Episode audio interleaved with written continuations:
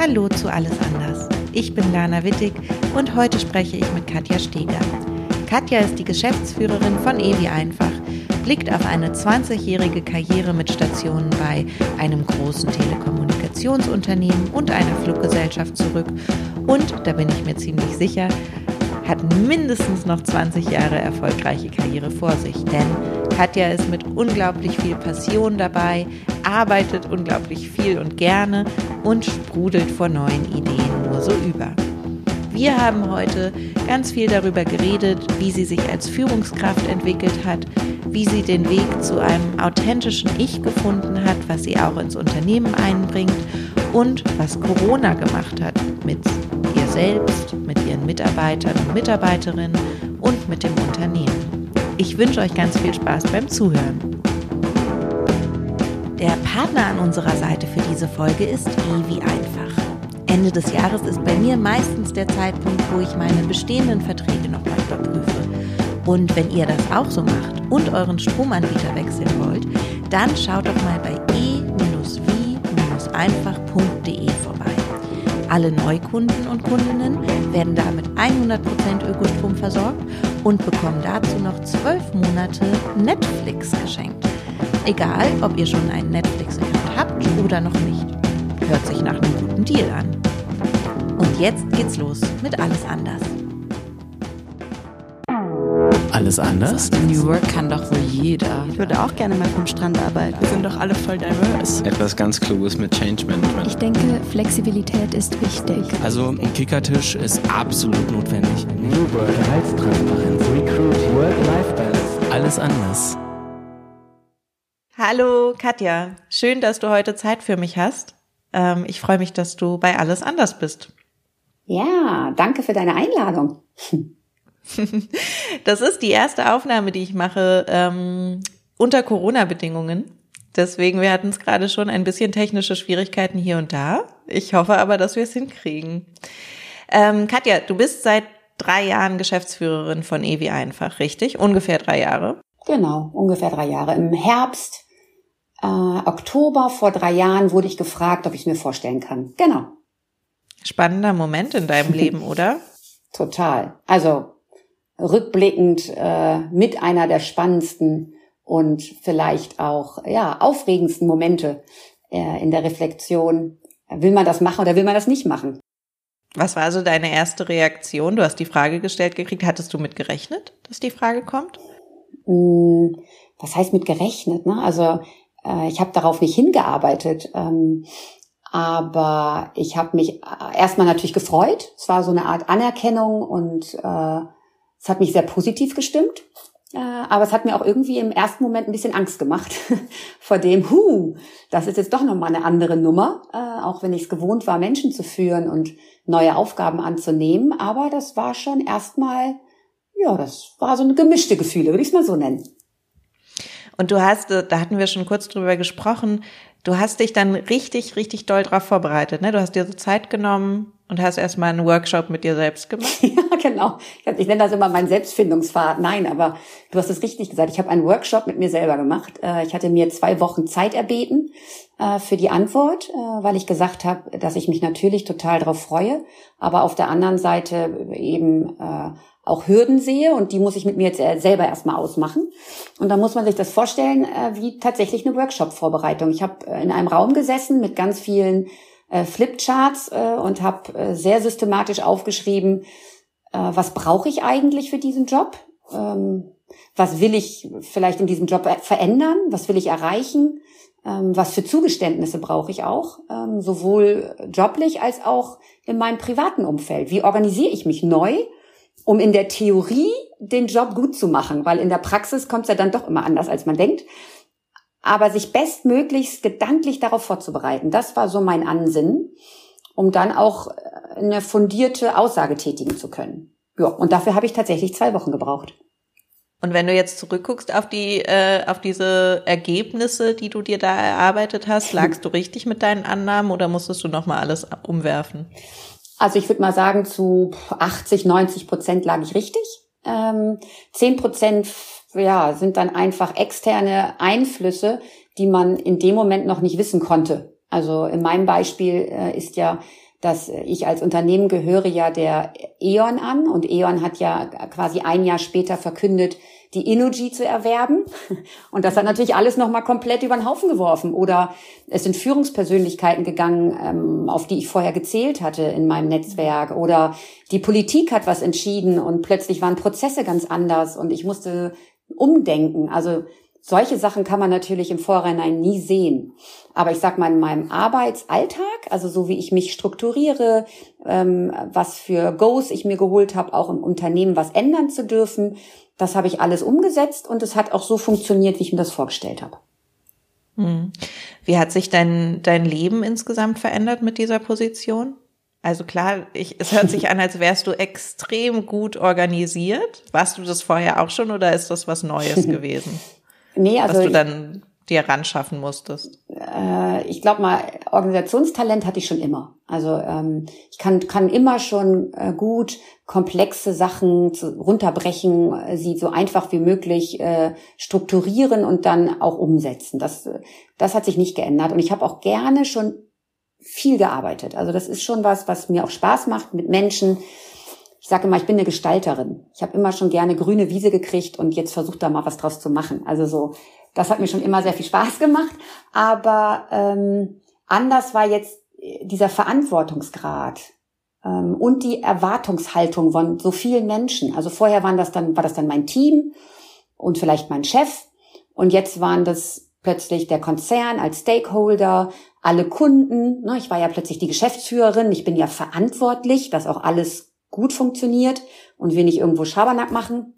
Dann natürlich die Mitarbeiter, die ja auch eine Vision wollen, eine Zukunft wollen und diesen Veranf diese Verantwortung so im Rucksack jetzt mit sich rumzutragen, das war schon viel größer als vorher nur, nur in Anführungsstrichen ein Team äh, zu mhm. verantworten. Das hat sich verändert.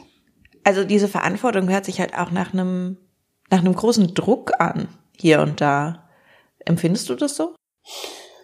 Ähm, ja, es ist manchmal Druck. Ähm, ich habe gelernt, ihn nicht mehr mit ins Bett zu nehmen, sage ich immer, oder mit in Urlaub. Also ich habe gelernt, damit Haus zu halten. Aber nein, es gibt auch Sekunden, ähm, da ist der Druck sehr hoch, weil du Zahlen erreichen musst und gleichzeitig plötzlich im Team jemand geht oder so wie gerade beschrieben, externe Umstände sich plötzlich ganz verändern. Und dann kann das schon mal sehr, sehr ähm, druckvoll sein. Und du als Chef musst den Druck dann aushalten und wenn möglich nicht ungefiltert nach unten weiterreichen, sondern versuchen da auch so ein Puffer zu sein. Ne? Also ihn aufzunehmen mhm. und vernünftig damit umzugehen und ihn auch sehr vernünftig weiterzugeben. Aber das ist ein Spagat. Also hier und da ist das ein Spagat.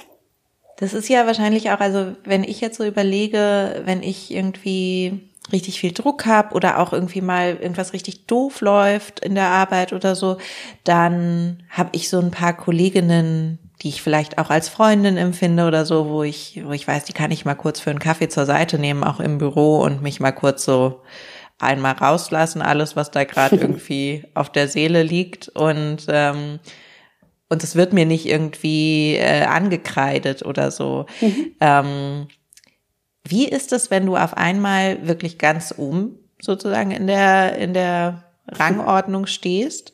Du sagst gerade selbst, du willst den Druck nicht ungefiltert weitergeben. Du musst wahrscheinlich auch so ein bisschen natürlich die, die, den Optimismus in die Firma tragen, auch wenn es gerade hart ist. Ähm, bei wem lässt du mal alles raus? Also ich sag mal, wenn ich äh, wirklich mal einen sehr frustrierten Tag habe und jemanden brauche, mit dem ich neu sortiere, ähm, rufe ich einen meiner sehr guten Freunde an. Also ich habe so zwei, drei Freunde, die mich seit vielen Jahren begleiten, die mich wirklich so kennen, wie ich bin, äh, mit allen Stärken und Schwächen, die so da sind und die mir dann ähm, sehr reflektiert Feedback geben können, äh, wenn ich mal wirklich das Gefühl habe, auf dem Holzweg zu sein oder ich muss einfach mal mich auskotzen. Ein blödes Wort, aber manchmal hat man es ja so, ne? Dann, oh, dann will, dann will man es irgendwie loswerden.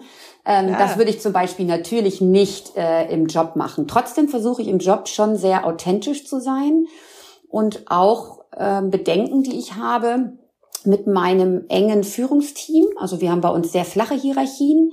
Nichtsdestotrotz habe ich ein enges Führungsteam und da bin ich schon auch ähm, sehr nahbar und versuche auch deutlich zu machen, jetzt ist gerade mal ein enger Moment und jetzt kriegen wir gerade Druck von allen Seiten und wir müssen gemeinsam eine Lösung finden.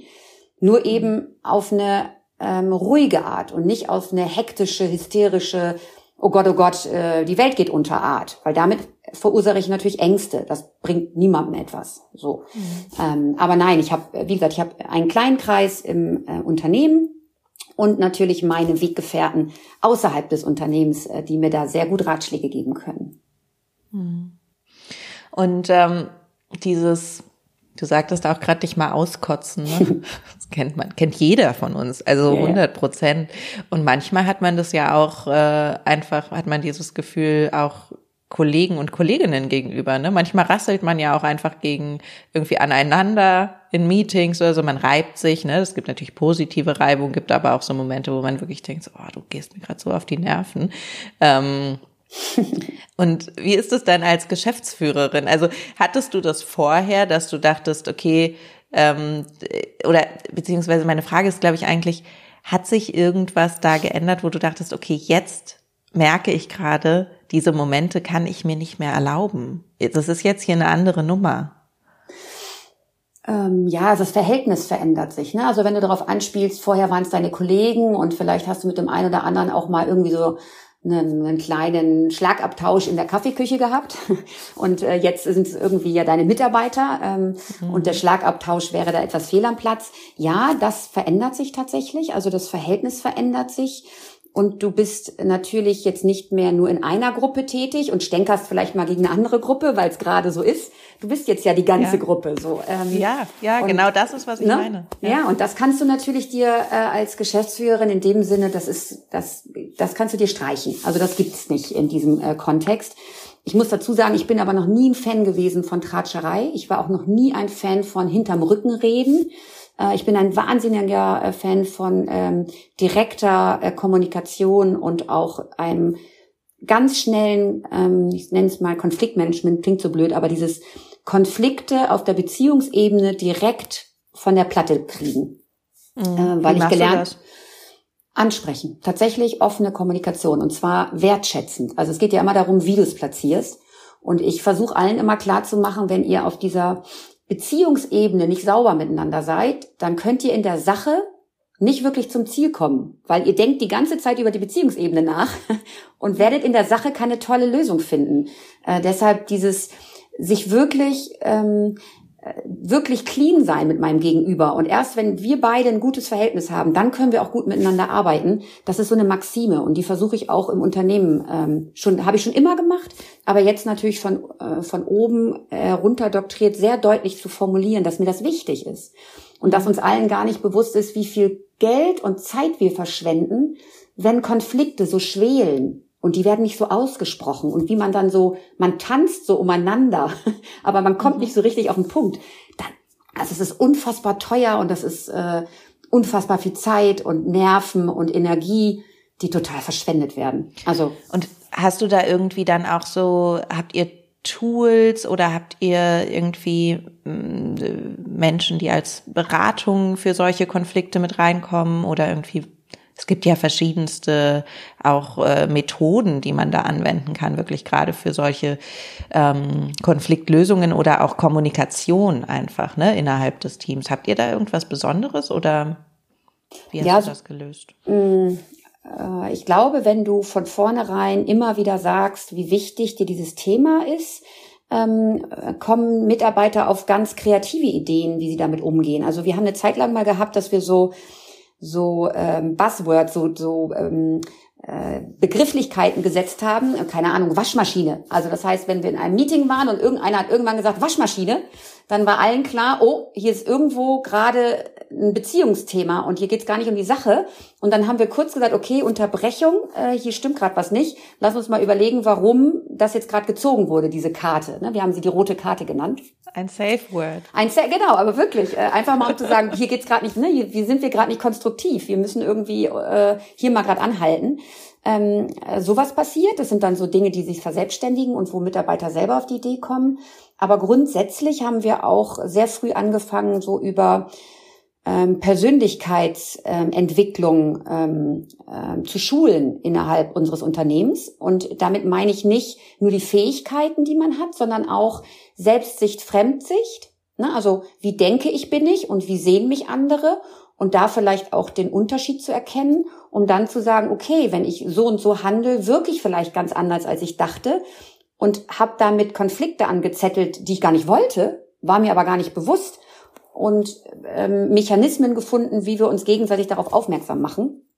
Und je mehr man sein Gegenüber wirklich äh, lernt zu lesen, ne, so ein bisschen die Bedienungsanleitung meines Gegenüber, desto einfacher kann ich auch damit umgehen, wenn er sich mal komisch ausdrückt, weil ich es dann viel besser einordnen kann und es mir vielleicht gar nicht persönlich nehme, sondern einfach sage, ja, der ist halt so, ne, das ist seine Art und jetzt stelle ich mich darauf ein und dann funktioniert's auch. Also äh, ich glaube, dieses Thema ähm, Konfliktmanagement im Kleinen, aber im Großen ähm, Persönlichkeitsentwicklung ist ein Riesenthema in guten Teamstrukturen.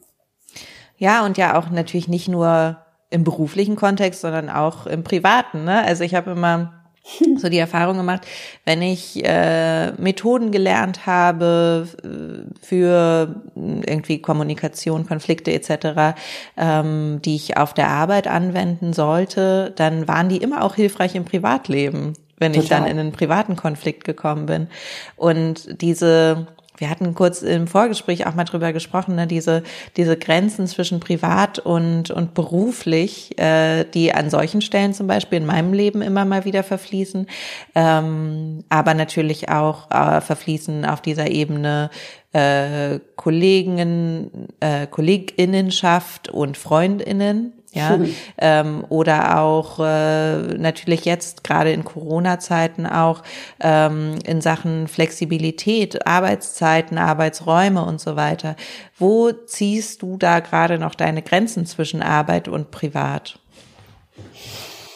Also ähm, grundsätzlich finde ich, ähm, es verschwimmt immer mehr also in der Vergangenheit weiß ich noch so, ich, ich arbeite jetzt seit 20 Jahren und seit äh, 18 Jahren führe ich auch ähm, Personen, Mitarbeiter.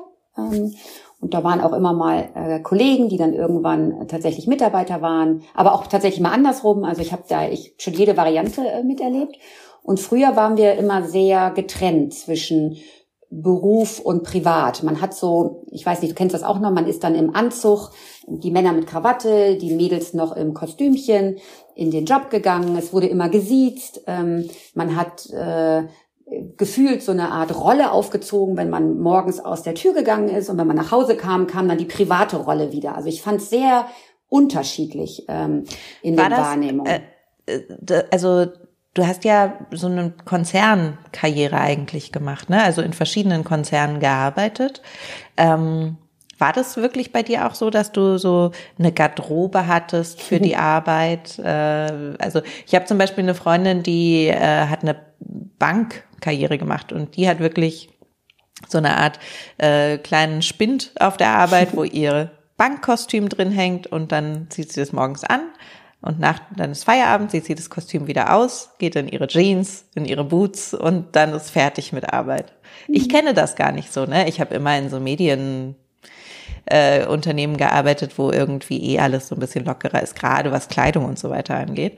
Ähm, kann das vielleicht aber sogar auch helfen, denke ich manchmal, einfach so eine Art Persona zu haben. Ja, aber ich, äh, das ist sehr unterschiedlich. Also dieses, um deine Frage zu beantworten, ja, ich hatte in der Vergangenheit äh, äh, eine Ecke in meinem Schrank, die mehr im Beruf genutzt wurde als im Privaten. Ne? Jeder hat natürlich seinen Style und ich konnte davon Sachen auch im Privaten anziehen, so nicht. Das waren jetzt keine völlig unterschiedlichen Persönlichkeiten, aber schon das etwas formellere ähm, gab es für den äh, Job und das etwas legerere für die Freizeit. Und in der, ich sag mal so in den letzten zehn Jahren ist das immer mehr verschmolzen. Also es ist immer mehr, äh, dass auch die äh, private, persönliche Person, in meiner Form die Katja, auch die ist, die am Job ist. Und heute siehst du mich eher in Turnschuhen und einer Hose, auch einer Jeans und einem T-Shirt im Job ähm, und nicht mehr im perfekten Kostümchen mit hohen Schuhen und ähm, ja in Perfektion äh, da äh, aufbereitet, sich selber aufbereitet. War das, war das deine Entwicklung oder, oder war das auch irgendwie so, dass sich Grenzen im Unternehmen aufgeweicht haben? Es ist so eine Entwicklung, die ich im gesamten, ähm, die sehe ich im gesamten Markt. Also jetzt nicht nur bei den Startups, die immer stärker ja die Turnschuhgeneration hervorgerufen haben, sondern auch in Konzernen, wo man mehr vom Sie zum Du kommt, also versucht mehr Authentizität und Nähe zu leben und nicht mehr dieses Rollenspiel über Hierarchieebenen.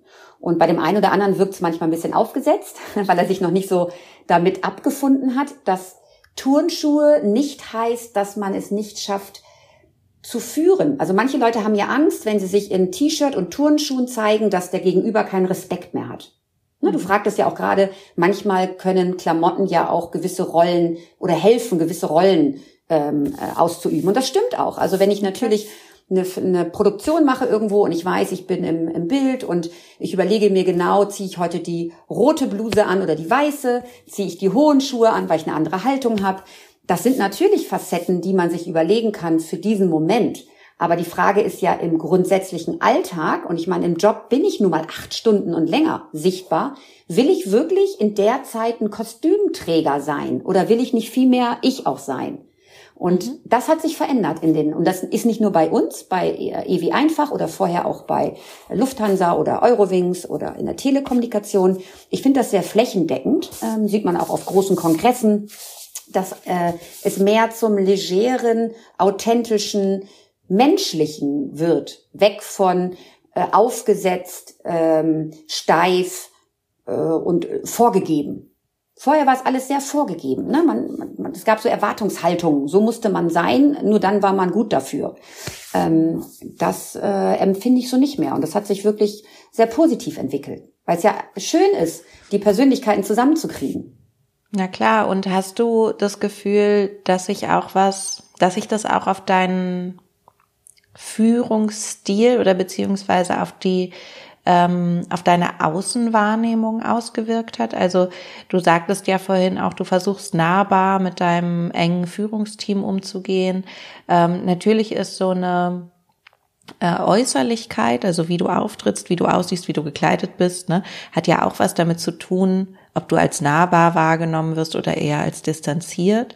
Ähm, hast du da irgendwie einen Unterschied gemerkt, als du so nach und nach gedacht hast, okay, ich will jetzt eigentlich eher einfach Katja sein in beiden Welten?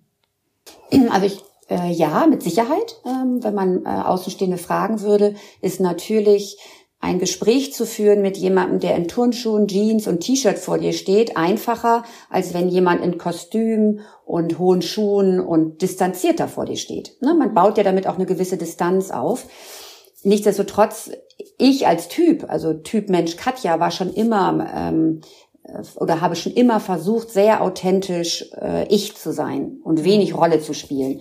Oft ist es ja der Gegenüber. Also ich hatte, als ich damals äh, bei, äh, ich bin jetzt 13 Jahre bei EWI Einfach und als ich äh, angeworben wurde vor 13 Jahren, äh, gab es zwei Chefinnen, ähm, äh, die beide auf ihre Art sehr äh, einzigartig äh, waren, aber sehr viel äh, Konzern ähm, ähm, Styling ähm, noch äh, gelebt haben. Und da hatte man, auch wenn sie es nie gesagt haben, immer das Gefühl, man müsste auch so sein. Klar. Und das ja. ne, ist ja logisch, wenn du, wenn dein direkter Chef so ist, und das auch so zelebriert und auch so zeigt, hast du das Gefühl, du müsstest es auch tun, damit du in dieser, in dieser Runde nicht negativ auffällt, sondern eben dazu passt. Und so waren dann alle. Dann kommt das, das ist wie so eine Kaskade von oben nach unten. Und ähm, das hat sich mit der Zeit äh, dann verändert. Aber ich als Person äh, glaube behaupten zu dürfen, ich war schon immer sehr Mensch-Mensch und sehr ich. Wolltest du schon mal alles hinwerfen? Ja. Klar. Also klar, also gerade wenn man, ähm, wenn so direkte Werte verletzt werden. Ne? Also ich bin so jemand, ich bin extrem verlässlich. So. Und äh, wenn man ähm, mit mir diskutiert und ich sage dann aber hier, ich, ne, das mache ich für dich und natürlich mache ich das, dann mache ich das auch. Ähm, und sollte was dazwischen kommen, werde ich natürlich darüber kommunizieren, warum was dazwischen kommt. Und ich bin natürlich auch schon auf Menschen getroffen, die das nicht waren. Also die dann äh, mir im Konzern oder in irgendeinem Konstrukt was zugesagt haben und im Nachgang ging es dann doch nicht. Und das innerhalb eines Tages. Und das ist dann schon shocking Moment. Und wenn davon ein paar hintereinander passieren, klar, bin ich schon nach Hause gefahren und äh, war auch schon Tränen überströmt zu Hause, weil es mich so wütend gemacht hat. Äh, und habe dann gedacht, nee, ihr könnt mich alle mal, ich äh, habe keine Lust mehr. ich bin hier raus. Ähm, so, aber das sind dann eher so emotionale Kurzmomente. Äh, es gab noch nie eine Phase, die länger angehalten hat, wo ich wirklich in einem negativen Konstrukt war. Ich habe immer Wege gefunden, mich da wieder rauszuschlängeln und den Moment dann wieder zu lösen. Wenn du so, du hast gesagt, du arbeitest jetzt seit 20 Jahren. Mhm. Was würdest du sagen, war der schönste Moment in deiner Karriere? Oh, der schönste. Es gibt so viele schöne Momente.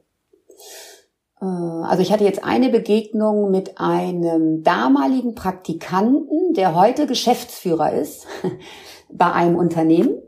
Und der hat mir auf einer Veranstaltung, das ist jetzt so ein, oh, das war Anfang des Jahres, dreiviertel, halb, gutes halbes Jahr her, hat er zu mir gesagt, Katja, äh, damals, als du mir das Feedback gegeben hast, und das muss ich dazu sagen, er war sachlich, fachlich schon immer sehr gut, aber als Praktikant war er, sage ich mal, auf der Beziehungsebene noch nicht so, noch nicht so rund. Er war eher der Typ, der in den Raum kam und gesagt hat, ich bin der Checker und äh, ne, das läuft so, wie ich mir das vorstelle. Und er war Praktikant, das muss man sich mal vorstellen. War ja. eher so, ja. Und da ähm, habe ich ihn damals zur Seite genommen, mich in vier Augengespräch, habe ihn in den Raum gesetzt und habe gesagt, so, ich äh, versuche dir jetzt mal ein Feedback zu geben, was nicht nur für den Moment gilt, sondern ich hoffe, dass es auch für deinen weiteren Werdegang sehr ähm, wichtig ist und habe ihm nahegelegt, wie sehr Beziehungsebene, wie wichtig das ist. Und er hat mir jetzt gespiegelt, und das ist wie gesagt, das ist jetzt schon boah, 15, 16 Jahre her, jetzt in seiner Karriere gespiegelt, dass das der Moment wäre, wo er hätte sich am meisten äh, verändert. Das wäre ihm am tragendsten noch in Erinnerung und es hätte ihm wahnsinnig viel gebracht für seine Entwicklung. So, und das sind so Momente, da bin ich total happy. Also das finde ich irgendwie cool, dass äh, sowas dann äh, passiert. Und natürlich ja hier und da eine Auszeichnung, die toll ist, äh, finde ich super, da freue ich mich drüber. Das sind dann tolle Entwicklungsmomente. Aber es sind fast immer diese menschelnden Momente, die mich so ähm, glücklich erinnern lassen. Und hast du auch, ähm, könntest du sagen, was so der traurigste Moment war in deiner Karriere? Ja, wo ich jetzt erfahren habe, ähm, oder jetzt ist gut, vor einem Jahr die Mitteilung in der Presse war, dass German Wings eingestampft wird und die Marke vom Markt verschwindet. Das ist wirklich sehr traurig, weil ich ja eine Mitbegründerin dieser Marke bin. Ich war damals in diesem ähm, Business Development Team der Eurowings, der Lufthansa und wir hatten die Idee, die German Wings aus dem Boden zu stampfen. Das war ja 2002 und wir wollten sie bewusst German Wings nennen und nicht Eurowings, ne, wegen German und Zuverlässigkeit, alles was so in so einem deutschen äh, Kontext steht und haben sie wahnsinnig erfolgreich aufgebaut. Ja, und das dann aufgrund von ähm, kaufmännischen Entscheidungen, aber auch ein wenig Politik im Hintergrund so eine Marke verschwindet, ist dann natürlich traurig. Und das hat mich dann einfach mal traurig gemacht zu sehen, dass so eine tolle Marke vom Markt verschwindet. Das war traurig. Obwohl du ja gar nicht mehr aktiv ja. jetzt an dieser, an diesem Scheitern beteiligt warst, ne? Nö, da bin ich gar nicht, da hatte ich gar nichts mit zu tun, aber man ist, ich bin ja ich bin ein sehr leidenschaftlicher Mensch und die Themen, die ich mache, die mache ich dann ja auch wirklich mit Herz und mhm. Seele. Und ähm, ich bin auch immer noch gerne Germanwings geflogen. Ähm, mich hat das immer immer noch erfüllt, ähm, mich damit zu verbinden, auch wenn ich schon lange raus war. Ja, und dann ist es natürlich äh, traurig. Und ich kenne vielleicht auch noch den einen oder anderen, der da fliegt, äh, als Pilot oder auch als äh, Stewardess. Und dann ist es einfach traurig. Dann nimmt mich, dann trifft mich sowas. Von traurigen Themen zu traurigen Themen. Corona ist natürlich dieses Jahr oh. ein, äh, ein Thema, was man gar nicht außen vor lassen kann. Auch in der Arbeitswelt natürlich oder vor allem ja auch in der Arbeitswelt ein, ein wahnsinniger Einschnitt gewesen. Ähm, wie, wie ging es euch? Wie ging es dir damit? Oh, es war erstmal, es war erstmal ein echter Schock. So, also ich muss dazu sagen, wir haben schon im Januar, Ende Januar habe ich meine erste Rundmail an alle Mitarbeiter geschrieben mit dem Kommentar, nehmt bitte abends eure Laptops mit nach Hause.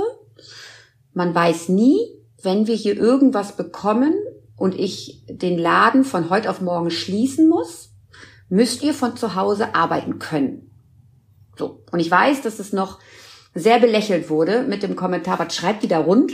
Ne, da war das ja alles noch nicht so richtig absehbar. Ähm, aber ähm, ja, da haben wir das erste Mal uns damit auseinandergesetzt, immer noch in der Hoffnung, ich schreibe das, aber es wird natürlich niemals eintreten. Und dann ging es ja doch ganz schnell, hoppelt die hopp.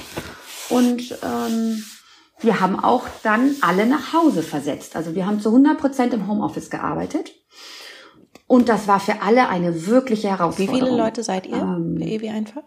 Wir sind im, im Standort Köln sind wir 50 und außenrum haben wir nochmal so 60 Dienstleister, mit denen wir zusammenarbeiten, die verschiedenste Aufgaben erfüllen, Callcenter, äh, alles was dazugehört. Ähm, und es war eine riesen Herausforderung, auch mit diesen Callcentern natürlich sicherzustellen, dass im Fall einer Fälle es trotzdem funktioniert, der Kunde uns trotzdem erreicht, er trotzdem seine Fragen beantwortet kriegt, wir trotzdem Rechnungen verschicken können, äh, wir trotzdem Energie beschaffen können. Also alles, was hochkomplex und auch nicht so simpel ist, remote zu können. Das war schon echt, äh, sag ich mal, herausfordernd, aber im Rückblick gesehen hat's super geklappt super geklappt. Ähm, und auch diese Ängste, die man hat. Ne? Ich weiß nicht, wie das bei dir war, aber man war ja natürlich jetzt zu Hause, man war so ein bisschen abgeschnitten. Jeden Tag hat man eine nächste Horrornachricht im äh, iPad gelesen. Ich habe mir auch angewöhnt, jeden Morgen Corona-News äh, und mir die äh, Zahlen und Fakten anzugucken. Und es war ja schon auch wirklich emotional irre erschreckend. Also jetzt nicht nur sachlich, fachlich im Job, sondern auch für einen privat. Ne? Was entwickelt sich da muss ich jetzt wirklich ein Lager anlegen von äh, Essen, Trinken? Äh, muss ich mir einen Campingklo kaufen, weil es vielleicht irgendwann kein Wasser mehr gibt? Keine Ahnung. Ja. Also man fängt ja an, wirklich rumzuspinnen und diese Ängste hat, hat dann ja jeder Mitarbeiter auch so. Und man muss dann als äh, Führungskraft oder als Geschäftsführerin natürlich auch daran denken. Ich habe dann jeden Morgen so einen Morning Call gemacht, äh, solche Sachen auch zu thematisieren. Also da mal offen drüber zu reden, wie empfinde ich das gerade, was für eine Entwicklung sehe ich da und auch offen zu fragen, wie seht ihr das, wie geht's euch heute? Das war wirklich ja. irre, muss ich mal so sagen. Es hat alles auf den Kopf gestellt. Ja, das war bei uns auf jeden Fall auch. Also ich, ich erinnere mich so an eine Woche, in der wirklich so alles dann knall auf Fall ging irgendwie und man kam gar nicht mehr hinterher mit den News, mit äh, den Veränderungen und es kam irgendwie, ja. fand ich so Januar, Februar immer ein bisschen näher, ne? Irgendwie, es war in, in China, es war dann irgendwie, ne, so, und es kam Schritt für Schritt regional ein bisschen näher und dann auf einmal wusste man gar nicht mehr, es, das Telefon ist explodiert mit irgendwie Pop-up-News und Co. und ähm, Homeoffice für alle und Lockdown und ne, zwischen Hamsterkäufen mhm. und äh, genau wie du sagst. Dann natürlich super individuell auch, ne, bei allen, wer hat vielleicht äh, Eltern in der Risikogruppe ähm, oder wer hat vielleicht selber eine, ähm, ist vielleicht selber in der Risikogruppe, dann natürlich auch viele psychische ähm, Aspekte, ja, also Ängste. Ich hatte zum Beispiel wirklich, mir hat's richtig Angst gemacht am Anfang, muss ich sagen. Und natürlich nimmt es auch dann sehr hm. viel Kapazität im Gehirn, ja, also kann man da noch so mhm. funktionieren, wie man eigentlich sollte, ähm, wenn man auf der einen Seite irgendwie sein ganzes Leben verändert sieht, auf der anderen Seite auf einmal eine Firma natürlich auch wirtschaftlich bedroht ist, ja, also so viel auf einmal und dann in der ganzen Welt, ja, mhm. weil niemand konnte ja helfen. Niemand wusste Bescheid, mhm. niemand hatte eine Lösung für irgendwas. Also es ist eine krasse mhm. Ausnahmesituation einfach. Absolut. Das habe ich auch jeden Tag bei den Mitarbeitern gemerkt ähm, äh, und diese Mischung aus, äh, es überschlagen sich die Fakten und die Datenlage. Ähm, man will alles unter einen Hut kriegen, man sieht sich aber nicht mehr. Diese Gespräche auf dem Flur, an der Kaffeetheke und so funktionieren nicht. Also muss man sie alle in der Telco machen. Wir hatten damals am Start nur Skype, wir hatten noch nicht Teams. Teams ist dann innerhalb von zwei, drei Wochen wirklich aufgerüstet worden. Das heißt, man musste sich in dieser digitalen Welt auch erstmal zurechtfinden. Mhm. Wie funktioniert der Chat? Wie funktionieren die Telcos? Wir hatten alle in der ersten Woche, weiß ich noch, Ohrenschmerzen, weil ich äh, immer mit diesen Headsets telefoniert habe und meine Ohren haben geglüht. Und ich habe das Gefühl gehabt, ich arbeite nicht weniger, ich arbeite noch ja, mehr. Ging mir bis in so. die späten Abendstunden. Und ganz früh morgens um sieben hatte man das Gefühl, das erste Update musste schon wieder raus. Also es war natürlich auch ein bisschen Aktionismus, so wie das am Anfang ist, ne? alles gleichzeitig. Ähm, aber es war auch eine wirklich ähm, eine sehr äh, wieder eine sehr kraftvolle Zeit, weil man neue Wege gelernt hat, man, weil man aus den alten Routinen rausgekommen ist, weil man Dinge, die man äh, für eigentlich, ach, das funktioniert nicht, funktionierte dann doch gesehen hat. Also ich glaube, das war auch eine Zeit des Umbruchs und der Veränderung im positiven Sinne. Also auch bei mir, ne? Viele Viele Dienstreisen waren plötzlich obsolet. Ähm, ich musste äh, nicht mehr ähm, koordinieren, wie ich zu welchem Flughafen komme, wo ich in welcher Lounge sitze, äh, etc. Plötzlich war das alles weg. Äh, ne? Also ich musste genauso viel arbeiten, aber dann eher digital. Und ähm, ich habe tatsächlich mitgekriegt, wenn hier zu Hause mal der Postbote geklingelt hat. Oder ich habe gesagt, ich habe Ecken hier erkannt, die habe ich ewig nicht gesehen, weil man ja dann durch die Wohnung tigert, während man telefoniert und es fallen einem dann wieder ganz andere Aspekte auf. Also es war auch eine sehr erhellende Zeit, finde ich, und eine sehr, ähm, wieder eine sehr lernende. Ne? Fähig, wir haben Fähigkeiten gelernt, die wir vorher nicht hatten. Wir mussten mit äh, solchen Schockmomenten umgehen und Lösungen finden. Also ähm, es, es hat uns auch alle wieder nach vorne gebracht. Ne? Das Stichwort, nur in Krisen lernst du. Äh, es ist de facto, es bewahrheitet sich dann auch ja. immer. Du hast ja auch, ähm, du bist alleinerziehende Mutter ähm, von einer Ja. Tochter.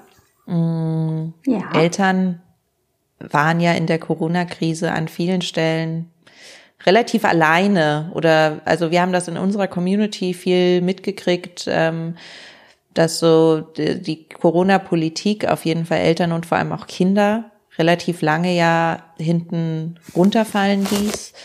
Ähm, diese Doppelbelastung, Kind zu Hause, keine externe Betreuung. Ähm, Großeltern sind bei vielen Leuten ja weggefallen, auch als, als Betreuungsmöglichkeit. Kindergärten haben geschlossen, Kinderläden, Schulen. Wie hast du das geregelt? Wie ging das bei dir? Und deinen Mitarbeiterinnen und Mitarbeitern vielleicht auch? Ich sag mal, das Zauberwort ist wirklich äh, Flexibilität und Eigenverantwortung ähm, über eigene Einteilung des Tages bei jedem Einzelnen. Ähm, also ja, ich ähm, habe eine zehnjährige Tochter, die jetzt gerade ins Gymnasium gekommen ist und sie war da ja in ihrem letzten Jahr Grundschule.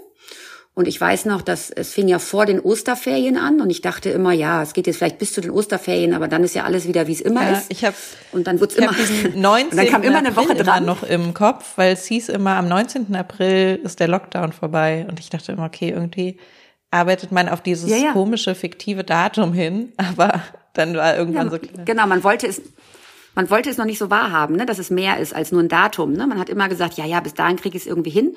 Und mich hat es vor totale Herausforderung gestellt, weil ich ähm, natürlich plötzlich ein Kind hatte, was nicht mehr in die Schule konnte, on top die ganzen Hobbys nicht mehr äh, wahrnehmen konnte. Und ich habe ja sonst auch ähm, Schwiegereltern, also Ex-Schwiegereltern, aber es sind immer noch die Schwiegereltern, ähm, die sich um meine Tochter gekümmert haben. So, die sind aber in einem Alter jetzt, wo sie vorher erkrankt sind, die konnten sich auch nicht mehr kümmern. Das heißt, mein Netzwerk hat nicht mehr so funktioniert wie sonst. Die Hobbys, die sonst Zeit genommen haben, waren nicht mehr da und der Alltag der Schule auch nicht. Und plötzlich sollte ich auch noch äh, wie als Assistentin fungieren im Ausdrucken von Schulutensilien äh, für meine Tochter. Ähm, also das war wirklich äh, mega herausfordernd. Und ich hatte das Glück, dass in meinem Umfeld eine äh, andere Mutter, auch mit einer Tochter, ähm, wir haben uns relativ schnell zusammengeschlossen und haben dann versucht, so eine ähm, quasi ein Duo zu bilden. Ähm, dass die beiden Mädchen waren immer zusammen und dann waren sie halt drei, vier Tage bei, äh, bei meiner Freundin oder Bekannten und zwei, drei Tage waren die Kinder bei mir. Und wir haben dann so Zeitfenster definiert. Ne? Wann kümmert sich man um welchen Inhalt? Wann ist Schule? Äh, Wann haben wir hier zum Beispiel, wir haben auch äh, Sport und Yoga mit äh, Hilfe von Fernsehanimationen gemacht, ne? YouTube-Filmchen und so. Also man ist ja sehr erfinderisch geworden, äh, wenn man all diese Themen irgendwie covern muss. Und ähm, ja, also es war sehr herausfordernd äh, für mich persönlich. Den Mitarbeitern ging es genauso und äh, bei denen konnte ich einfach dann nur sagen, passt auf, wir machen völlige flexible Arbeitszeit. Du kannst morgens um sechs arbeiten, du kannst aber auch abends um zehn arbeiten. Guck, wie du dir den Tag einteilst. Äh, guck, wie du das mit deinem Partner hinkriegst, dass ihr irgendwie euch Zeiten äh, ähm, definiert. Und äh, ja, und so haben wir versucht, das irgendwie hinzukriegen. Aber unfassbar herausfordernd.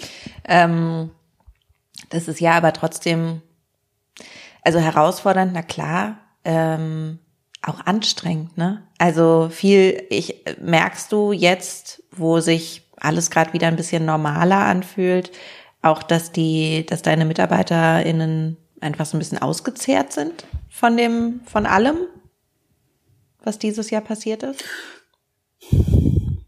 Auf jeden Fall. Also das ist ähm, alles eine Riesenpackung. Ähm, und es gibt so eine Art Müdigkeit. Hörst du mich noch ja, gut? aber fang die, fang die Antwort nochmal an. okay.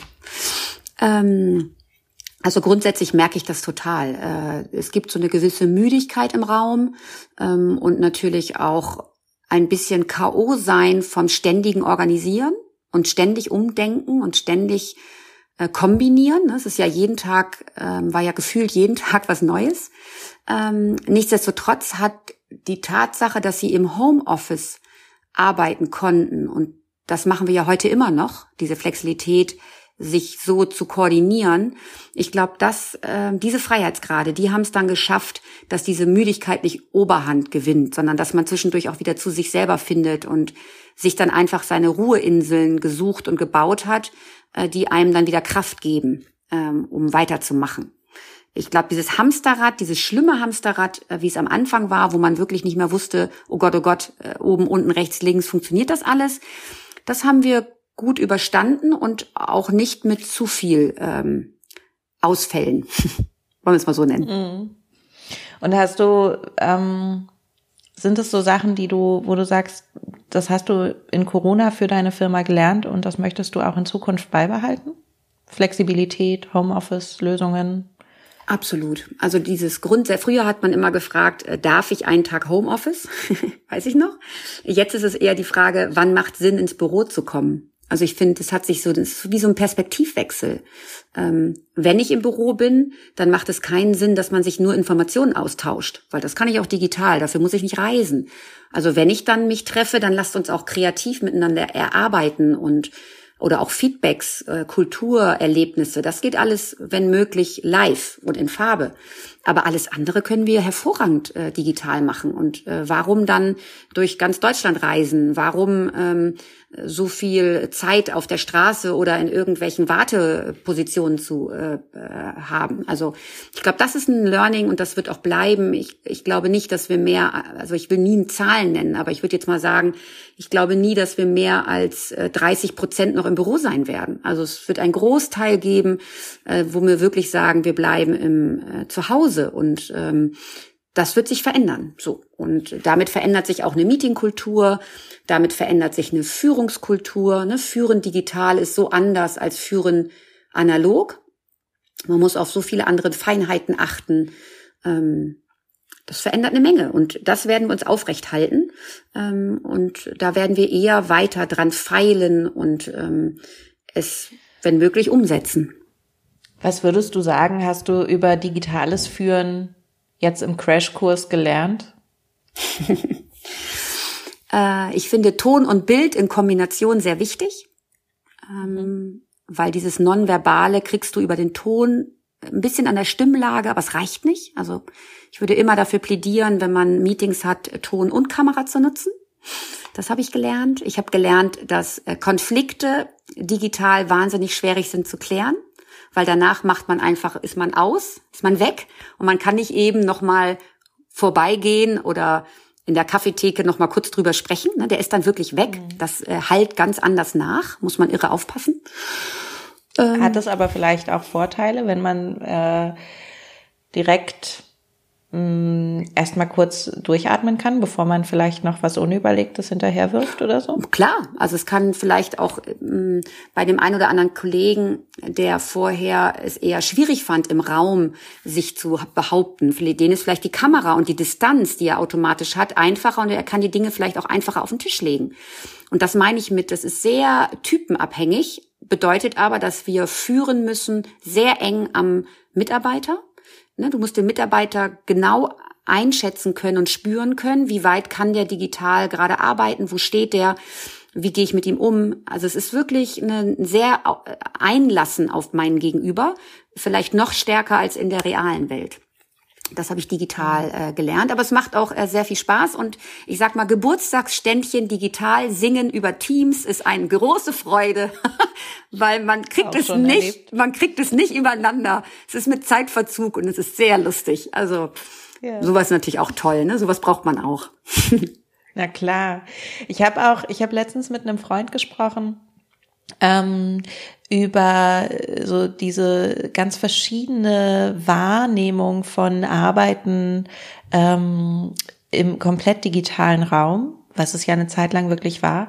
Und ähm, der hat einen ganz as interessanten Aspekt aufgebracht. Er meinte, ähm, gerade in noch so älteren Strukturen, wo auch ähm, wo es so Statussymbole gibt wie das Eckbüro, das Einzelbüro, der große Ledersessel oder was auch immer, ja, der große äh, ähm, Mahagonitisch, ja, also diese ganzen ja fast schon Klischees, ja, die man sich so als als als altertümlicher Chef aufbaut, die fallen auch auf einmal weg, weil man trifft sich immer im Wohnzimmer von jemandem, mhm. ne? Oder im keine Ahnung, im, im Homeoffice oder im, äh, keine Ahnung, wo man halt gerade arbeitet, ja, ähm, wie man sich zu Hause auch aufteilt. Und das schafft auch nochmal eine andere, durch die Distanz zwar, aber eine andere Nahbarkeit weil man auf einmal bei den Leuten auf der Couch sitzt, mehr oder weniger. Absolut. Also ähm, wir haben auch immer gehabt, dass mal Kinder durchs Bild gelaufen sind oder diese schönen Momente, die man nicht will, ne? dass irgendjemand reinkommt, weil er nicht wusste, dass man gerade eine Telco führt. Das macht es natürlich nahbar und da sind wir wieder bei diesem Punkt dieser Menschlichkeit. Also ich bin zutiefst davon überzeugt, dass äh, äh diese dass Authentizität im Job weg von Rollenspiel und Maske hin zu Authentizität äh, und wertschätzend miteinander umgehen, dass das die Zukunft ist. Viel mehr als in der Vergangenheit. Und ob ich das jetzt digital auslebe oder in der analogen Welt, das ist der Schlüssel. Ähm, und die, natürlich haben die Kollegen, die jetzt gelernt haben in der Vergangenheit über Hierarchie äh, sich selbst zu werten und ich sage immer sehr im Außen zu leben, ne? Im, in den Statussymbolen, im allem, was sie so in, nach außen, nicht nach innen, sondern eher nach außen, die werden es schwer haben, weil das wird alles wegfallen. Und ähm, die Generation, die da jetzt nachwächst, die ist ja viel mehr dann im Innen gesiedelt, also mit sich selber. Und ähm, denen ist das ähm, von Natur aus gegeben, dass digital total toll ist. das, äh, meine Tochter, wie gesagt, die ist zehn, für die ist sonnenklar, dass sie natürlich, wenn sie telefoniert, ausschließlich über FaceTime telefoniert oder WhatsApp-Telefonie oder so. Also dieses normale eine Nummer eingeben, kennt die gar nicht, findet die ja voll oldschool. Ähm, na, muss man, ja, darf man nicht vergessen. Ne? Ist halt ganz ja. anders. Ja. Aber da fühle ich mich direkt schon wieder alt. Welche mag telefonieren? Ja. Ich mag Telefonnummer. Ich mag auch noch, ich mag auch noch Bücher in die Hand nehmen. Ich lese meine Bücher alle immer noch tatsächlich in der Hand liegend, äh, was der ein oder andere total. Ich habe ein Kindle geschenkt gekriegt, das liegt aber in der Ecke. Also ähm, ich auch. Ne, so ist das ich manchmal. Auch. Ja, ich weiß. Manchmal. Großes Streitthema zwischen meinem Freund und mir, wenn ich genutzte Kindle. Ja, ja. Naja. So ist das manchmal. Ich weiß. Naja. So, wir haben dieses Jahr, also der Podcast heißt ja alles anders. Mm, dieses Jahr ist eh alles anders. Ne? Absolut. Also ähm, ich habe sonst immer gefragt am Ende der Aufnahme, was glaubst du, müssen wir anders machen in der Arbeitswelt? Ähm, ich habe dieses Jahr das Gefühl, die Frage hat sich so ist so ein bisschen obsolet, weil die Antwort ist, wir müssen anscheinend alles anders machen, weil von außen ähm, wird es uns so vorgegeben. Aber was würdest du sagen, ist so vielleicht dein größtes Learning zusammengefasst aus diesem Jahr für dich als, als Person und als, als Arbeitgeberin? Ich glaube, das größte Learning ist, dass es Stillstand nicht gibt, äh, dass Pläne und Strategien eine Haltbarkeit haben von ein, zwei, drei Monaten. Also man dieses, ich mache hier einen Jahresplan und das wird dann auch so eintreffen. Das wird so nicht mehr geben. Ähm, und ich finde, und das kann ich immer nur wieder betonen, dass dieses Thema Menschlichkeit und Erfolg ist das Team. Ne? Das klingt immer so abgedroschen, aber es ist faktisch so. Also die intrinsische Motivation, dass ein Team Lust hat, mit dir zusammen Erfolg zu haben, das ist so elementar wichtig und das funktioniert nur über Beziehung, also in Verbindung sein mit jemandem. Und das hat uns jetzt auch digital gezeigt. Ähm, wir mussten so schnell irgendwie umdenken und es hat äh, nur funktioniert, wenn man bereit war, trotz digital und Distanz miteinander äh, zu arbeiten und Nähe aufzubauen und in Verbindung zu bleiben. Ne, wir alle wollten irgendwie in Verbindung bleiben, auch wenn wir uns nicht äh, gesehen haben in der realen Welt. Und ich glaube, das hat wieder gezeigt, wie wichtig das für uns Mensch ist, ähm, ja, in Beziehung zu sein ähm, und miteinander die Themen voranzutreiben und äh, nicht darüber nachzudenken, dass Dinge stillstehen und planbar sind. Sie passieren einfach. so ist es. Ja. Okay. Katja, ich danke dir vielmals, dass du dir Zeit genommen hast für dieses Gespräch. Sehr gerne. Hat Spaß gemacht. Dann hab einen schönen Tag. ja. Schön. Ja. Bis bald. Irgendwo, irgendwie. Bis bald. Tschüss. Ciao, ciao.